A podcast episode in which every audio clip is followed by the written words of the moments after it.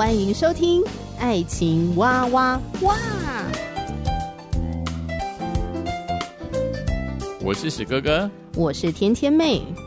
各种情感话题，挖掘深度与广度，挖出感动与温度，为其中的美好惊叹不已。哎，是惊叹还是惊悚啊？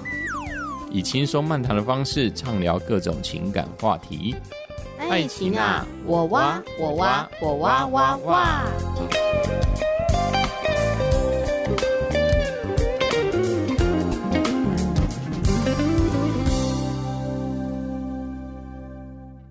我是喜哥哥，我是天天妹。Hello，亲爱的听众朋友，呃，你已经收听我们节目有多久的时间了呢？嗯，希望长长久久了。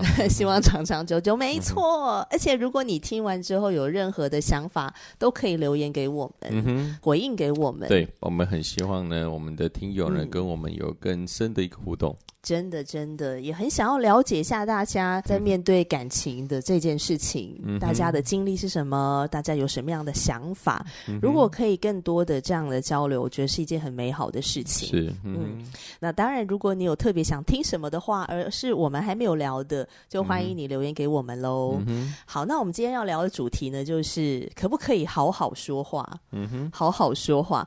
呃，我最近在我身边的一些好友们的。社群看到呢，他们就是 hashtag。我今天有好好说话，呃，比如说今天女儿上学回来的时候呢，她发现女儿的书包又湿掉了，嗯、原因是因为女儿又打翻了放在书包里面的水壶。嗯哼，嗯哼对，那她说以前呢，她一定就是先碎碎念。嗯哼。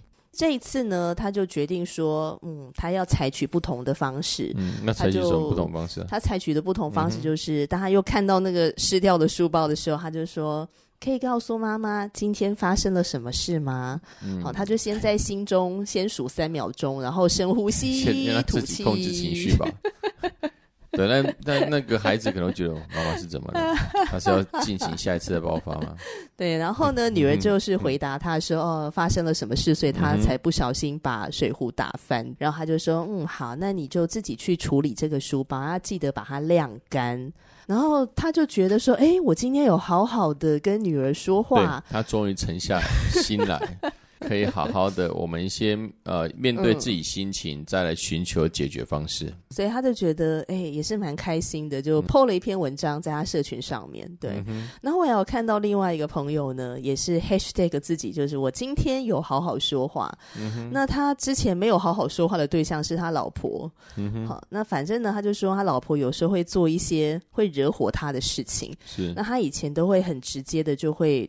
就会脱口就会骂人这样，嗯、对。但是他后来呢，就觉得嗯，自己不应该再用这个方式跟太太说话了，嗯、所以他想要改变，所以他就说：“我今天有好好的跟太太说话。”这样，嗯、对。所以我就发现说，好好说话应该是不止很重要，也是现在越来越多的人重视的事情。对，我说实在话的，在生活当中也蛮常会遇到这样的人，就是他不说话就算了哈，一说话你真希望他闭嘴。史哥有没有遇过？我我我比较少了，我坦白讲。是吗？但是当然，你不能说呃，就是我跟学生之间，如果是在我一般工作场、嗯、场合之中，我遇遇到最多的就是学生嘛。当然，有些学生为什么一些人际关系不太好，这可能是因为他呃嘴巴就是跟别人在沟通当中很容易被别人误解啦。所以呢，说实在的，这部分也蛮蛮有趣的。我们教育花很长的时间。啊，在学校里面，甚至在补习班当中，嗯、但是对于这一些沟通的技巧，好好的说话这部分，我们却是呃付之缺如啊。就是说，似乎都没有类似这样的一个教育，嗯、我倒是觉得是蛮纳闷的。我就看过还蛮多的呀。嗯哼，其实也不用看别人啦，看自己家里面的人。我们本我本来在想说，嗯，与其看我跟学生之间的好好讲话，嗯，不如看。天天妹跟他家人好好的讲话，因为你们家人就有很多很多的好戏了。可能 呃岳母的一一句话就可能会把全家人的火气全部炸开这样子。对呀、啊，而且我们这一期应该来说，我们应该邀请一个更好的来宾，谁、啊？就是天天地。天天地，天天地最适合在这个节目当中做我的角色。他可能会讲了三天三夜都讲不完。嗯、有时候我都纳闷，为什么 他跟我妈妈可以总是吵得跟仇人没两样？嗯、事实上，好像应该就是把那个赖的群主把它拿出来，嗯、那我们就可以根据每一次就是呃我的岳母跟天天妹的弟弟天天弟的对话当中，我们就可以举出好多的实例了。跟我或是跟天天姐，其实也蛮多的。对对对，因为很多时候我们也很难去想象，就是我们岳母的那、嗯、那些话语，怎么会突然激起我们的心中的怒火，而且我们也想象不到他为什么会有这样的一个思考的逻辑。嗯、那通常不好好说话呢，有两种人，你知道是哪两种吗？自我中心的人。啊，自我中心很有可能，嗯、自我中心。嗯，当然还有一种可能是他真的没有办法感受到别人的情绪。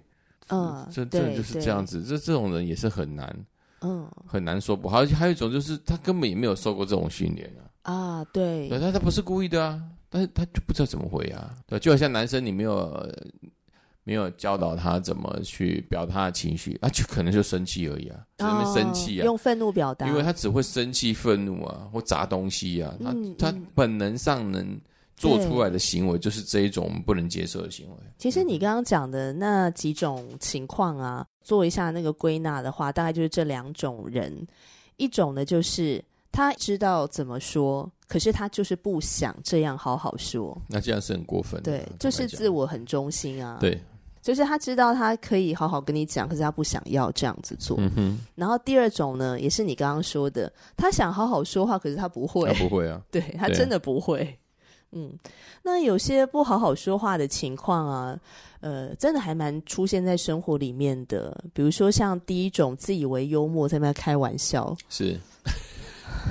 谈到的范围就很广了，因为对，因为最近这个新闻真是非常的炙热啊。你说的是什么？哦，就就是那个 Me Too 事件，许多的艺人自以为幽默，嗯、但是对另外一个艺人来说，或是一些啊、呃、比他的角色还要就是说，我、哦、没有这么红的艺人面前，他可能就自以为幽默，但是却深深的伤害呃某位艺人的心呢、啊。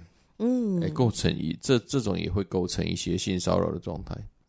像我常听到一些什么自以为幽默，就是会开对方的身材的玩笑，对方已经变脸了，是他还继续讲，而且重点是他讲完之后呢，他还会讲说：“哎，你应该不会那么小气吧？”真是让人哎呦，那个情绪收一下啦，干嘛那么生气？就开玩笑、这样子。自己没有被亏过，如果被亏过，他可能自己炸锅了。对，然后还有一种就是会突然损你。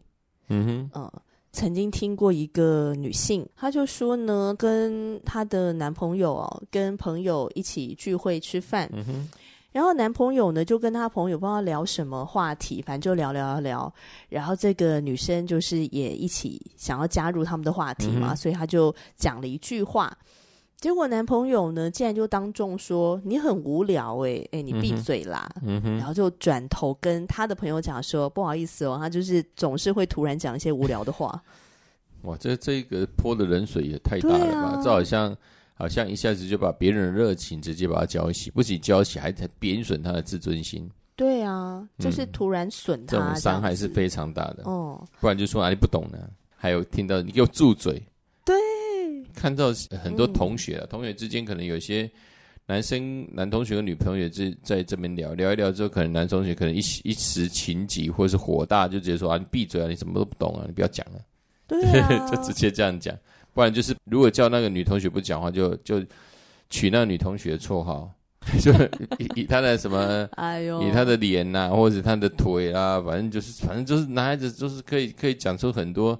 很多就是鄙视那个女同学的一些言言辞啊，什么大象啊，大象你给我闭嘴啦！其实事实上他影射他，嗯、可能是影射他的腿这样子。嗯，大象又开始在那边自以为耍幽默，对对对对对。对，然后还有一种就是讲到说损你嘛，对不对？嗯、然后自以为开玩笑，还有就是突然讲贬低的话。哦、呃，这个是我之前看那个新闻的时候呢，就有一个女网友啊，她就提到说，跟老公啊去逛那个大卖场。推着他们的那个购物的那个小推车，然后推推推，然后刚好就遇到了那个展示的那个是。卖首饰跟珠宝，嗯哼，对，那他就看到，哎，橱窗里面的那个首饰蛮好看的，嗯、就是看到一个戒指蛮漂亮，嗯、所以他就跟先生讲说，哎，我们停一下，让我看一下好不好？嗯、然后他就指了其中一个戒指，就问她老公说，嗯，老公，你觉得这只看起来怎么样？好看吗？嗯，结果她老公突然蹦了一句话说，你没资格。哦，然后就走了，晴天霹雳吧。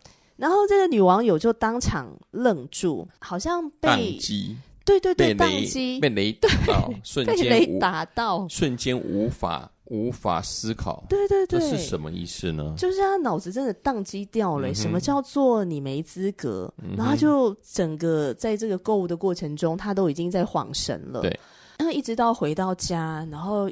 快要上床睡觉的时候，她终于憋不住了，因为自己在那边想想想，已经快发疯，你知道，所以她就去问她的老公说：“老公，你今天我们在逛街的时候看到那个呃戒指，然后我问你说它好不好看？那你回我一句你没资格，资格这是什么意思呢？”嗯、结果她老公就说：“有吗？我又没有这样子讲。”这也是其中一个不好好说话的情况，就是不承认自己讲过的话，就是常会让人家觉得非常火大，你知道吗？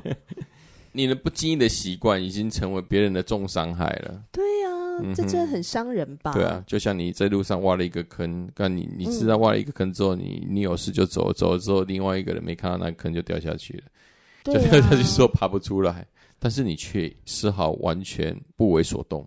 我有时候也会听到。当然，现在比较少一点了。是我在小的时候听的会比较多，就是妈妈不高兴爸爸做的一些事情，呃，所以他就会突然蹦出一句话说：“你爸那个没用的人。”嗯，呃、那我们事后要去检讨这句话的时候，他就会不承认他有讲过。我没有说过，没有说过。对、嗯、我不会这样子讲啊。嗯哼、嗯。但是其实他不只是会呃突然贬低我爸爸，他也会突然贬低我们三个小孩嘛。但是他也不会承认说他有说过这些贬低的话。可惜就是以前的科技没怎么进步，不然的话，我们我相信你们家三个孩子都会有录音笔这个东西。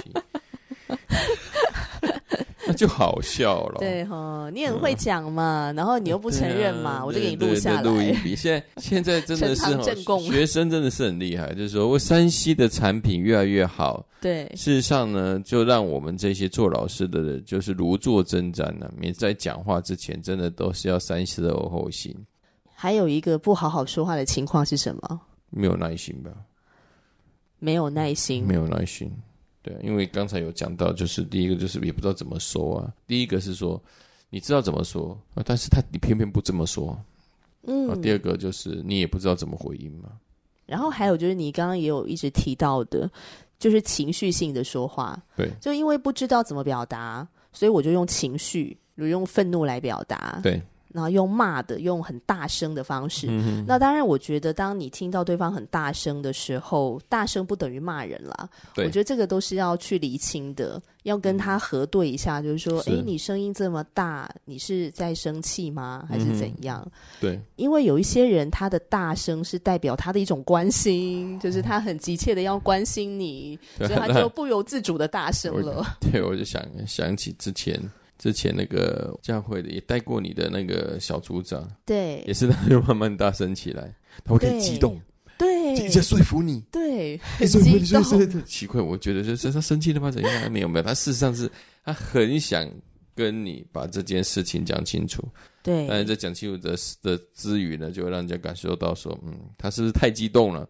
是不是要把我压垮了？他会让我突然觉得很像在面对一艘坦克，然后不断的要开过来。嗯、重点是他炮口就是向着你，对，所以你会非常 感到非常有威胁、非常有压力，这样觉得很可怕。对，好像没有说中他他要的，你可能就被炮轰了。嗯，那我有问过他老婆，跟他老婆聊过这个事情，欸、我就说，哎、嗯欸，那个小组长他讲话声音这么洪亮啊，那你是一个说话很温柔的人，在婚姻当中怎么样习惯 他的说话声量？他老婆就跟我说：“哦，我这个结婚初期呢，常常被他的声音吓到，嗯、我都以为他在骂我，嗯、然后后来才发现不是。嗯、对啦，所以声音大小声这个要核对。对啊，这可能就是他说话的方式。对对对，可能是要慢慢习惯。嗯、那我觉得，如果要做一个会说话的人，你觉得难吗？哦，那非常的难，而且是需要训练的。嗯，因为会说话的人，第一个我相信是一定是很会听话，就是说你很会听别人在讲什么，你要抓住别人的重点，因着你听得懂别人在说什么，嗯、听得懂他在讲的重点，你才会知道你该怎么回。哦，真的，倾听，倾听的能力最重要，先听啊。我觉得听的能力就不简单了，就光是附送别人刚才所说出的描述的事件的时候，就可以知道，其实我们每一个人都需要接受聆听的训练。要不然，很多时候就没有那个耐心。嗯，对，那耐心不够的时候，就很难倾听。嗯，没有倾听到人家到底在讲什么，然后我没有急着回的时候，鸡同鸭讲，哇，那真的是常常那个沟通之后就变伤害，对对对，就变成战争了。嗯、那我觉得倾听的重要性是因为它会呃使我们听到对方的，无论是对方他所讲的话，还有对方的非语言的讯息，对、嗯，它会使我们呢比较能够有同理心，对，然后换位思考。我们去聆听，事实上就是把我们的身份放在他的情境之中了。嗯，同理心就是我们先听了，我们也会感受到他在那个处境之中所遭遇的任何情况嘛。与他是好类似同在的状态之下，我们更能够知道他所遇到的困境，还有他要表达的情绪。那我们在这样的一个状况之下，更能够去接住他所要表达的意涵。嗯。嗯还有我们该如何去讲出，就是说，不管是我们的观点，不管是我们的观点，还是对对方，呃，是否他的情绪，我们是否有接收到？哎，你听过非暴力沟通吗？没有呢。这个也算是现在蛮多人在学习的部分。嗯哼。可能过去我们没有意识到说，哦，我们一些沟通方式可能是不正确的。嗯、沟通的时候，以为自己在沟通，以为自己在好好表达，嗯、但是其实呢，可能说出了很多会伤害彼此的话。是，嗯，所以像现在会看到很多人 hashtag 自己，就是我今天好好说话，其实就是学习了非暴力沟通。是，嗯。简单讲一下这个非暴力沟通，它有四个很重要的过程，呃，也就是说我们要如何恰当的表达的四个过程，叫做观察、感受、嗯、需要跟请求。呃，你觉得观察是什么？我觉得观察当然有有发，我觉得有很多点啊，那其中讲出两点，观察当然是面部表情啊，彼此之间互相看到、嗯、看到对方的表情。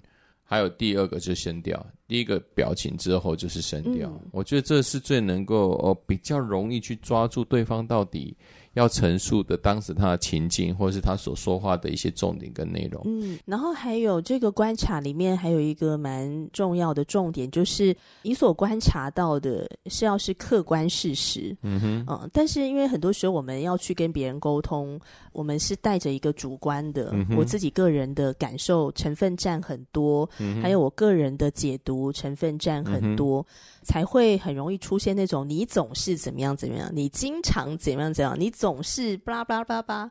好，那这种话呢，就是会让这个沟通 就是对对，结束 好吗？你就直接 ending 了，一句话就结束了。所以这个观察蛮重要的是，你自己观察到的这个情况，你在描述的过程当中，你尽量不要带着你主观的言辞，而是要能够陈述客观的事实。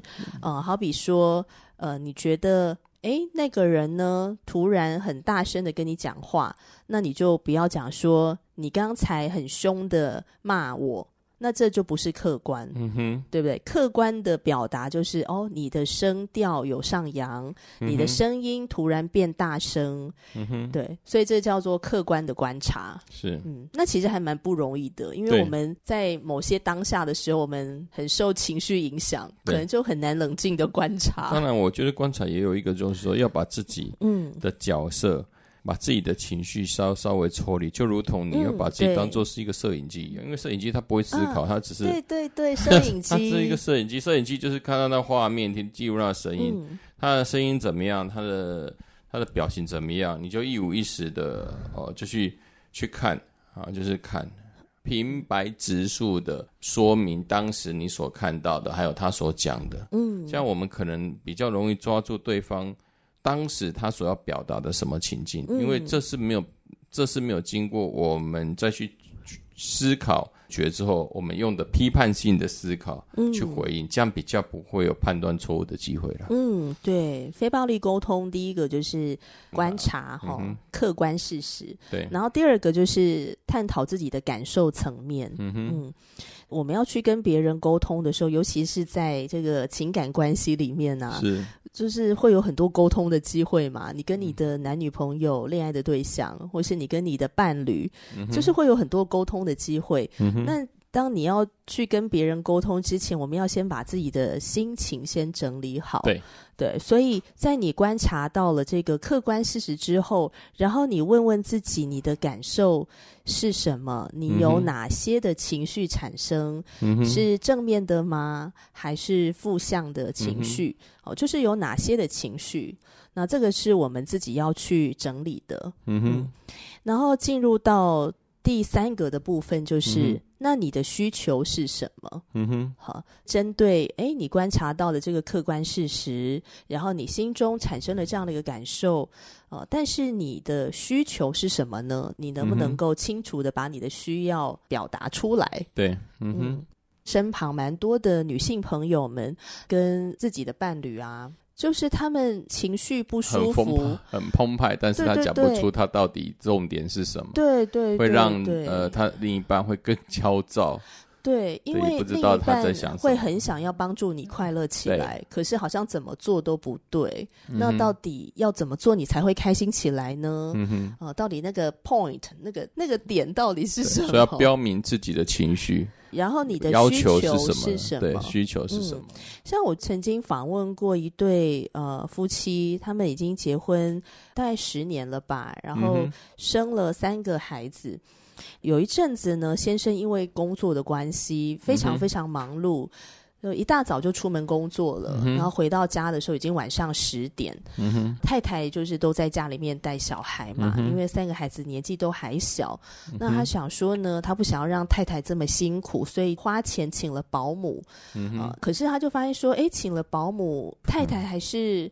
呃，不开心，情绪很低落，还是非常的不开心。嗯、他也很希望可以让太太情绪好一点，嗯、可是他自己的情绪其实也很差，因为他工作很劳累了，嗯、然后回到家他也很想放松，他也不想看到他们太太不爽的样子。对他们，他们那时候就很像两个好像溺水的人，嗯、不知道要怎么样帮助彼此。嗯、然后他问太太说：“太太，你心情？”不好的原因是什么？嗯、你的需要是什么？太太又讲不出来。嗯、那我后来就问这太太说：“你为什么讲不出来呢？”太太就说：“因为她知道讲出来大概先生也没办法。嗯哼”啊、呃，那她为什么心情不好？